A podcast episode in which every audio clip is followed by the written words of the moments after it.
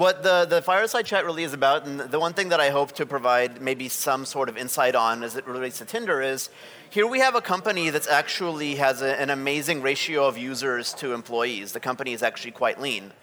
And within our pod, within the Z Team pod, um, we're able to, for a company that has, you know, like very, very large global user base available in almost every language in the world, in almost every country of the world, and yet our pod is able to launch features and take them from ideation to live in market in the fastest that we've done it has been a couple weeks.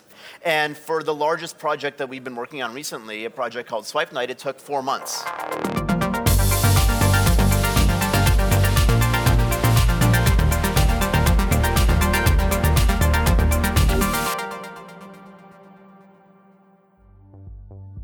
Hello and welcome to the 27th episode of the Digitale Leute podcast. My name is Thomas, I'm the editor at Digitale Leute, and in this episode you will hear another recording from last year's Digitale Leute Summit. There we had Serge Vartanov, senior software engineer at Tinder, on the stage, and he will reveal in this episode how his team, called Generation Z, develops new features in a quick and reliable way while avoiding methodological ceremonies. So, for example, they don't have stand ups in a regular way and uh, no other meetings, for example. As he said on stage, his calendar is absolutely empty, which is, of course, something we all want to have. And how they do it, he will explain it in this episode. He also illustrates this with a new feature called Swipe Night, on which his team worked for only a couple of months if you like this episode, I would appreciate you to like and share this. And if you have feedback, please comment um, wherever you are, on which platform you listen to us. You might also write us an email at dlredaktion at digitale-leute.de. I will have this email linked in the text below. And uh, yeah, that's all from my side. Please enjoy this episode with Serge Vartanov. The host this time is Sebastian Waschnik, CTO of Ideas Engineering at Axel Springer. Dating and the apocalypse. How to take the large projects from ideation to market in a matter of months. Please welcome, with a round of applause, Serge Vartanov, Senior Software Engineer Tinder and Sebastian Waschnik, CTO at Axel Springer Ideas Engineering. Welcome.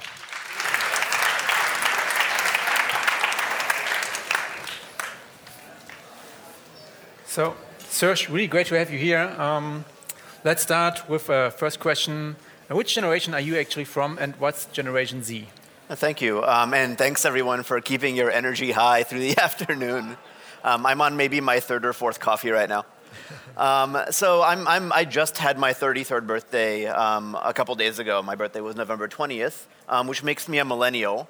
And I remember for many years being a millennial was actually really cool. You know, everybody had their presentations about the millennials and how they were going to change the way people do commerce. And millennial isn't maybe so cool anymore. Um, the team that I focus on at Tinder is called the Z Team, and we're called that because we focus on Generation Z which is the users that are born 1995 and after, or put differently, for us, it's users that are ages 18 to maybe about ages 24, 25. And it's a critical demographic, um, not only because they're so cool, you know, with, with a very different approach towards everything from how they live their lives to how they approach commerce, but also because for Tinder, it's half our user base. Um, it's now more than half of Tinder users globally are part of Generation Z and it's important for us to be able to engage them and help them make connections that wouldn't otherwise be possible. Mm-hmm. So you work for Tinder, which is like a great company. And also, question: Do you use it yourself? How is it as a Tinder employee? Do Tinder employees use Tinder? You know, this is this is now awkward because I'm in a relationship. Um, no, I, I, I, do use Tinder, um, and, and for me, I, have actually created several accounts in Tinder. The user experience for users of Tinder is actually, with the exact same feature set, um, quite different um, depending on uh, the country that you're using it in, the demographic, um, whether you're male or female, um, whether you're looking for a heterosexual or a homosexual or a different kind of relationship. Um, interestingly, with Gen Z in particular, um, one of the things that makes Gen Z what they are, and one of their core values, which is also one of our core values, is around a combination of authenticity and also not labeling things. So, um, oftentimes, when it comes to the connections that we make, it's very easy to create labels around what we want, what we don't want. Like, what, what is the religion of the partner that I want to meet? What is, you know, all these like different labels about them, and what is the kind of relationship that I want? Um, what we found is if you ask somebody who's 18 if they're single, they kind of look at you weird. Because this concept of single, this label, and the concept of you know relationship is something that, that if you're in a generation that doesn't believe in labels, doesn't really, it's not just that it doesn't make sense, it's not relevant for you as a consumer. Um, but yeah, I, I, I, do use Tinder. Um, and I guess everybody knows now, so that's great. Yeah. So before we talk about like new features you built for your like, Tinder, yeah, let's yeah. talk about yourself. So tell us about you and how you became like an engineer at Tinder. So my, my background is maybe a little bit unusual, and I've actually, as I've been listening to different talks on the main stage, I've noticed there's a bit of a common pattern of people with unusual backgrounds. Um, for me, I, am actually ethnically Armenian. Um, I was born in what was the Soviet Union. Um, came to America as a refugee when I was seven. And one fun fact about me when my family was applying for asylum and trying to flee from the Soviet Union, we were granted asylum in the United States, but we were also granted asylum in Germany. So, in a different world, maybe I would have grown up with a much better, you know, strong German accent. Yeah. But um, I lived in California, grew up in California, did my undergrad at UC Berkeley, studied business, which again has been a common theme for people, product design and engineering, to, to study business. Uh, worked as a school teacher uh, my first job out of college, went back and got my MBA, and then worked in consulting for a company called the Boston Consulting Group for a few years, um, with a focus on digital innovation and digitization. Um, and I decided to walk or walk the talk instead of talking the talk. So I actually st- started a company. Um, myself and three uh, executives from Mercedes Benz co founded a company called Autogravity based in Southern California in Irvine. Um, I took on the marketing role as the chief marketing officer. I led product, marketing, data science, design, um, and had been like a lifelong hobbyist with coding, but had never really made a profession out of it. Um, and we built a car buying and financing platform that we grew to about 3 million users. We grew the company to about 125 employees. Um, I learned a lot through that experience but it was very intense, and so was BCG. It was very intense, learn a lot, work very long hours. And I wanted to really step back away from that lifestyle and step into technology. So I decided for my next job that I would focus purely in engineering, go from being at the executive level to being an individual contributor. And so I stepped back for a few months, was working on a startup with a friend where I was doing the technical side of the startup. And Tinder looks for in their senior engineers people with my kind of background, like not necessarily, and, and it, there's a broad range of hiring, right? But it's not that every engineer has been doing engineering for 15 years. There are a lot of senior level engineers at Tinder that have these entrepreneurial, like CTO, CXO backgrounds. And it's been fantastic to be able to really focus on being able to develop features, but actually spend my day in the code. Oh, this is like super impressive. We will come back to that later. But uh, next question is like, tell us how is like a team Z structured? Yeah, is yeah. it like an engineering team? What roles do you have in there? So it's a pod. Um, we're able to basically accomplish everything that we need to accomplish with the exception of the infrastructure for our technology within the pod. I'm one of three backend engineers. Um, there's also several client side engineers. So we have a few iOS engineers and a few Android engineers, a couple of designers, a product manager, and an analyst and that pod together is the Z team. What the, the fireside chat really is about, and the one thing that I hope to provide maybe some sort of insight on as it relates to Tinder is here we have a company that actually has a, an amazing ratio of users to employees. The company is actually quite lean. And within our pod, within the Z Team pod, um, we're able to, for a company that has, you know, like very, very large global user base available in almost every language in the world, in almost every country of the world, this ubiquitous brand, no matter where you go. Like, you know, there's a lot of, of like, if you were working for like a very large corporation, you might say risk associated with something so precious. And yet, our pod is able to launch features and take them from ideation, from like post it notes and design sprints, to live in market in the fastest that we've done it has been a couple weeks from idea to okay now in market. And for the largest project that we've been working on recently, a project called Swipe Night, it took four months to launch something that was a series of brand new capabilities around multimedia and we launched it to the entirety of the United States. So there was no A/B testing. There was no let's deploy this feature to you know like 1% of the population in Latvia and see how they react. Like it was just, you know, let's go. We have this feature and we're going to release it to everyone. Awesome. So, as most users may not uh, have used Swipe Night yet, it's not available in Germany. Yeah, yeah. So, like, explain what is Swipe Night actually for a feature? How does it work? Yeah. So the again to, to take it back, the, the core of what my team, my pod, focuses on are features for the engagement of users ages 18 to 25. It's for Gen Z.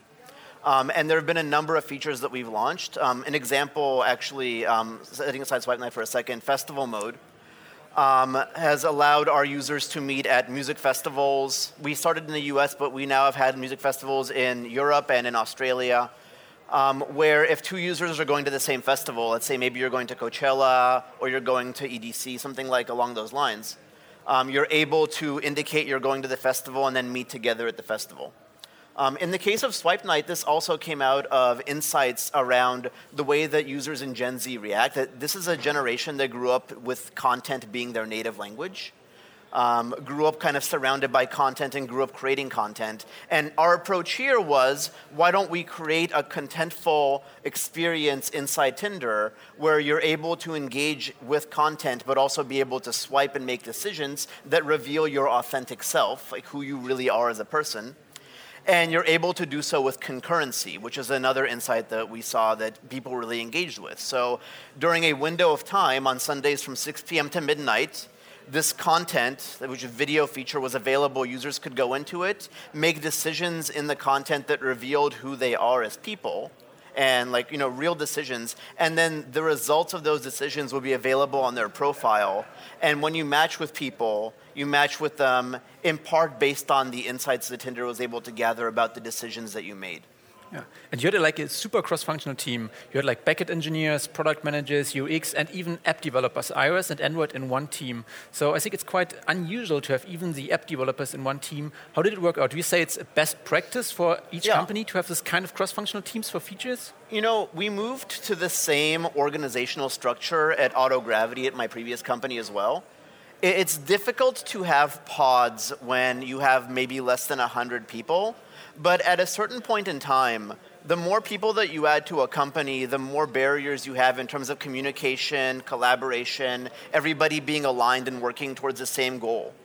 Right? The, the, the team with the highest level of communication is a company with one person. Because if you're the only person in your company, you never miscommunicate, you're never working against your best interests at the same time as working towards your best interests. You know exactly what you want. When you add two people, you introduce the ability to specialize so now you can have one person focused on design, one person focused on business development, but you lose some degree of the ability for both people to be 100% aligned. And the more people that you add, the more chaos you add. For, in my opinion, and based off what I've observed now at multiple tech companies, if you really want to move fast, you can do so by trying to get the smallest team with everything that you need in that team as possible. And that pod will differ based on the business need, based on what it's building. One pod might have salespeople, another pod might not. One pod might be very design heavy. One pod might have a mechanical engineer or somebody with 3D printing expertise. In our case, because Tinder is an app, you have to have native app developers if you need the smallest group of people possible to get something done. And then when you have that group, you give them empowerment and you give them accountability. Mm-hmm. And did you work like in agile methods like Scrum, Kanban, whatsoever, or did you use yeah, other yeah. organizational rituals? You know, coming coming from consulting, um, I, I, remember when my life was a day of meetings. You have meetings nonstop from 8 a.m. to 6 p.m., and then you try to do your real work between 6 and 1 a.m. And I can see some people in the audience can relate to that kind of lifestyle, right? One of the things that I love about Tinder is, as an engineer, I have no meetings. My calendar is completely free and clear but at the same time, it's not chaotic. We're actually able to build very, very quickly because the team is fully aligned. And we don't need like all these ceremonies and these backlog meetings and grooming meetings and daily stand-ups. We don't have on my pod any stand-ups. Like there's none of that. Because as engineers, we collaborate through documentation. So we meet very early on to make sure that we have complete alignment on what it is that we're building. We then break out into the team size that we need to be able to spec out the API and confirm the, like the technical specifications. The engineers write our own tickets, so we all take ownership over taking something that's more of a dream and turning it into reality. Right? But then once we start working, which happens pretty much immediately, right? We were constantly like, you know, slacking at each other, making sure that we're aligned, but we don't need to meet for the sake of meeting right? We're just picking up tickets. We go in a Kanban fashion where each engineer takes one ticket at a time, finishes it, closes it. One ticket at a time, finishes it, closes it. And if I'm not sure what sequence of tickets to take, I can just ask the people on Slack. Like, I don't need to set up a ceremonial meeting just to talk about what's in the backlog. It's not important. And in the background, the engineering manager and the product manager observe what's happening, and it's on them if we're starting to go in the wrong direction to course correct, but they don't need to bring everybody in the same room. And for this to work for us, it requires trust. Like you have to trust your engineers. You shouldn't be babysitting them and making them, you know, swear to God every day that like they completed what they were supposed to do yesterday and tell you what they're going to do today. It's like it's not, it's not children, right? Yeah. It's like these are professionals and you trust them and they they, they create output for you. Yeah. What you didn't mention were like operations sysops engineers. So is it like you build it, you run it? So you, you have finished like multiple features now. Yeah. So who's maintaining them? Who's running them? Who's doing like on-call services if it's uh, not running? So we have, of all the features that we built, we retain ownership over them. And we built them in such a way that they don't break. And, and, no, you laugh, but it's true. So um, we, we use PagerDuty um, at our company. So um, for the backend engineers, once every three weeks, I'm on PagerDuty and I've almost never had anything of the systems that we have that are currently running. I've pretty much never had anything break. Um, in part because we have good unit test coverage, but also in part because we take a microservices approach and we embrace simplicity. All right, so all of our services, like Tinder University is one of the features that we have. It's a specific suite of features for university students to help them connect with each other at university. The festival mode that I talked about earlier, we had a mode for spring break for people that are going to spring break destinations, and now with Swipe Night, it's made up of many services. There's a service for themes and skinning the app, making it different colors. There's a service to deliver video. There's a service to transcode the videos. There's a service that delivers a counter so you can see how many other people are playing at the same time that you're playing. Each of these is their own independent set of services. It's its own server, its own endpoints. It can be written in its own language, it doesn't matter. But they're so small and so simple, they only really do the one thing that there's not a lot of room for them to break. And you can get one basically completely launched in a matter of weeks. If you try to make something so complicated and it's now doing 20 different things and has all these conditions, it's much more likely to have some sort of mistake in it that you can't see. But if you build it to be simple, it's a lot easier to make sure that you get it right. So when I go on PagerDuty, I, I normally sleep at night just fine. Yeah, easy money, right? So uh, One other question I have, like your team is great at bringing things out of nothing from zero to one. Yeah. And uh, you are really fast at it. But now you've finished like multiple features, and the question is, is your team still the right team for new features? Because now you own like four, or five different products. Are you slowing down?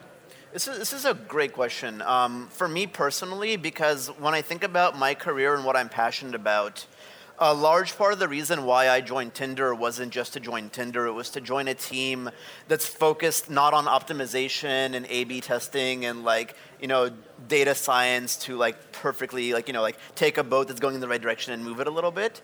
Like, I, I joined a team focused on building new features, MVPs, minimum lovable products, and getting them live with large audiences. And there's a good argument you can make that the person who's passionate about innovation, who's passionate about taking things and making them new, is not the same person who's going to be passionate about choosing the right color for a button. Right? Like there are people who love like A/B testing. Like you know, should should we price this at $6.99 or $7.99? Should we do a 50% discount? Let's look at the data when we expose this to 20 million people and see what happens. And that person is different from the person who's like, hey, like, what do you think about this? You know, like I made this last night. What do you think? For me, the first couple cycles after a new feature where you really see that user feedback and you make big changes to try to get to product market fit is the, the piece that I'm passionate about. And I think most of my team shares that same perspective. But for, for the company as a whole, and I think this is just generally good practice, if you have liquidity of what teams people work on in your organization, people can self select into the kind of team that orients around the combination of their passion and also the skills they want to develop to advance their career right? If, if you put somebody force assigned onto a team, onto a career track, there's going to be some overlap between what that person is like wants to do with their life, with their career, and the direction they're going, and the direction this career track or this team or this job is going. And if there's a misalignment, then that's where you lose people. Yeah. But if you give people the flexibility to self-select into things they're, they're excited about, one, you keep those people motivated and you keep them at your company, but two, as a byproduct, you get knowledge sharing organically. Right, you don't have to force people to come to a presentation where one person presents what they're working on because people are kind of naturally moving around and sharing their expertise. Yeah, great answer. So you've worked on new features which you've never done before. So what was like common challenges? What are challenges you faced when bringing something into life actually? Yeah, um, on the on the technology side, um, for those who are, who are not close to engineering, technology is changing so rapidly and companies either eh, like try to maintain a legacy system of technology or they, they embrace what's coming out. Um, one of the things that I love about where I work is Tinder is open to new technology, but not necessarily to technology for the sake of technology. Right? So it's not about, you know, we have to, and this is just generally true, it's not about like, oh, there's this cool new thing, like we have to find a place to use it.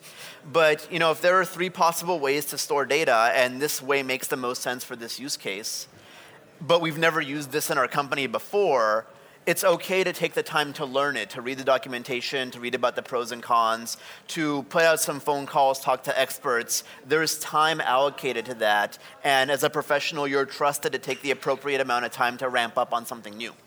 Yeah. A side effect of this is if you look across the company, there's a lot of different technology being used. The tech stack becomes quite diverse. And so you have these like pockets of expertise around the company. One of the things that's challenging with building new things is you're not only learning about the new technology you have to use to deploy a new feature, oftentimes you're learning about technology that you've never used before that's being used somewhere else in the company and now you have to interface with it. Yeah.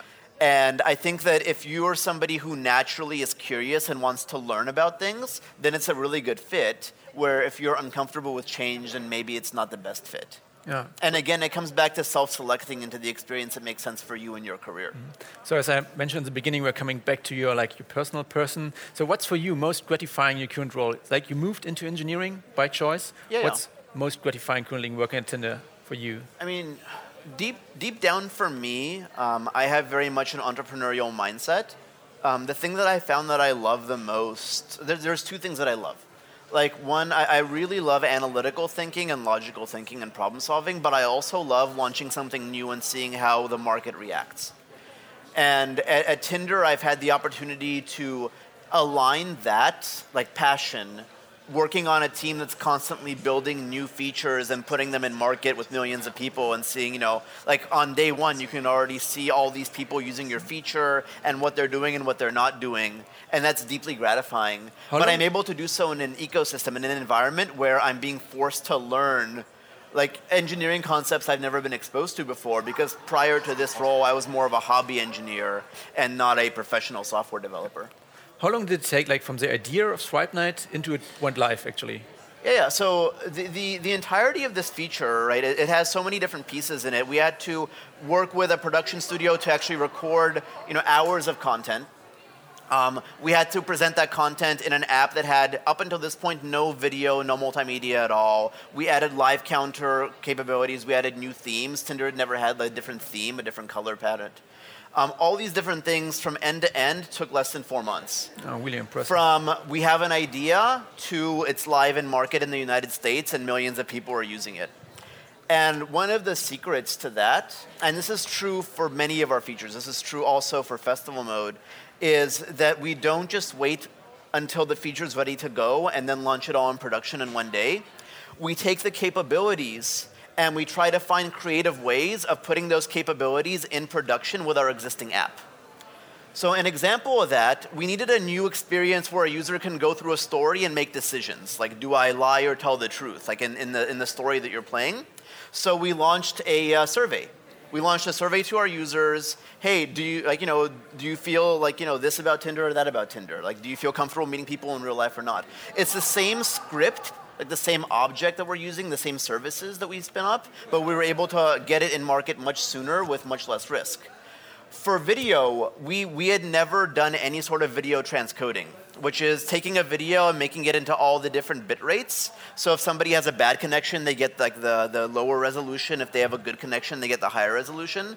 Nobody at our company had ever done this before, and nobody in our team had. So again, instead of waiting for four months and launching it, we created a video for Tinder University and were able to get this video live within a month. Okay. So we already we flex this muscle, we flex that muscle, we flex these muscles, and by the time we have to take the whole thing to production, every muscle has been independently flexed, and we can already have some user insights on how people interact with these new features and capabilities and where the bugs are.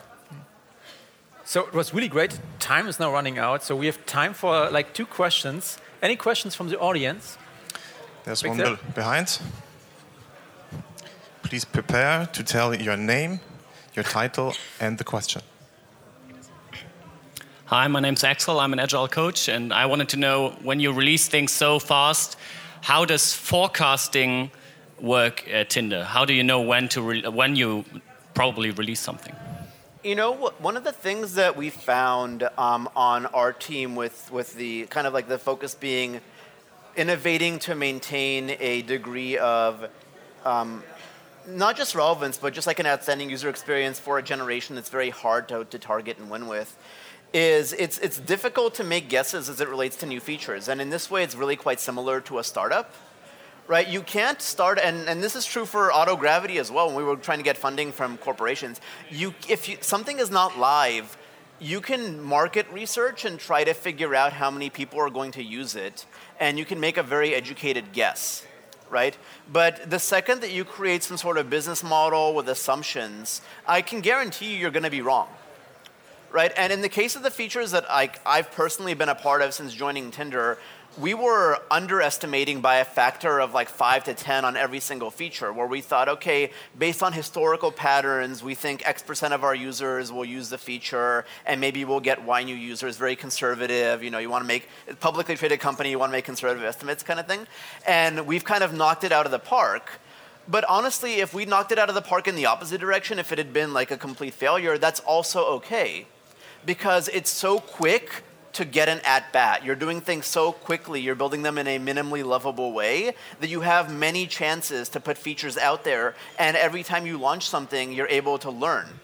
So rather than you know trying to set like you know these very reasonable, measured, accurate targets in terms of adoption and growth, we get something live first get an initial sense of product market fit, get an initial set of learnings of how people reacted and what it means for the company. And then once something is there, then you can optimize. You can use the existing data to build out the future data set. In my experience, every time we've tried anything else has largely Time's been up. unsuccessful. Time's up, unfortunately. Yeah, yeah. Time's up, but I would say let's take another question. Ah, thank you. Yes. So one more question. Super. one more question. Behind there. I'm running. I don't want to be between you and the coffee break, but I believe it's worth it. Hi, your name, your title, and the question, please. Hi, I'm Thomas. I'm an UX engineer. Just one quick question. Uh, since you've been developing so fast, uh, do you have co-located uh, work mode or is that mostly remote, what you have in your pod? This is a fantastic question. Um, so we, we almost all co-locate in West Hollywood. My pod is actually one of very few pods that does have some remote engineers. And we find a way of making it work. But for us, the, the company very much is located in one of two locations. It's in the Bay Area and in West Hollywood, and that works really well for us.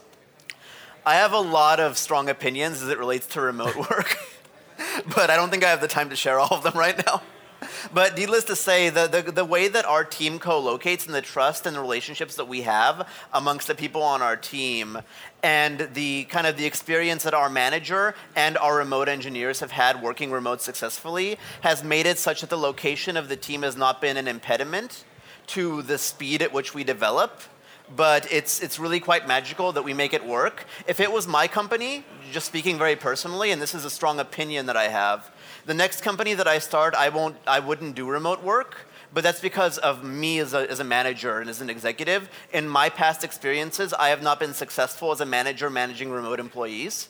That's different for different managers. And to make it work, the manager is kind of the, the heartbeat of it. So, thank you very much, Serge. Thanks, audience, uh, for listening. I hope you enjoyed the talk. Have a nice evening.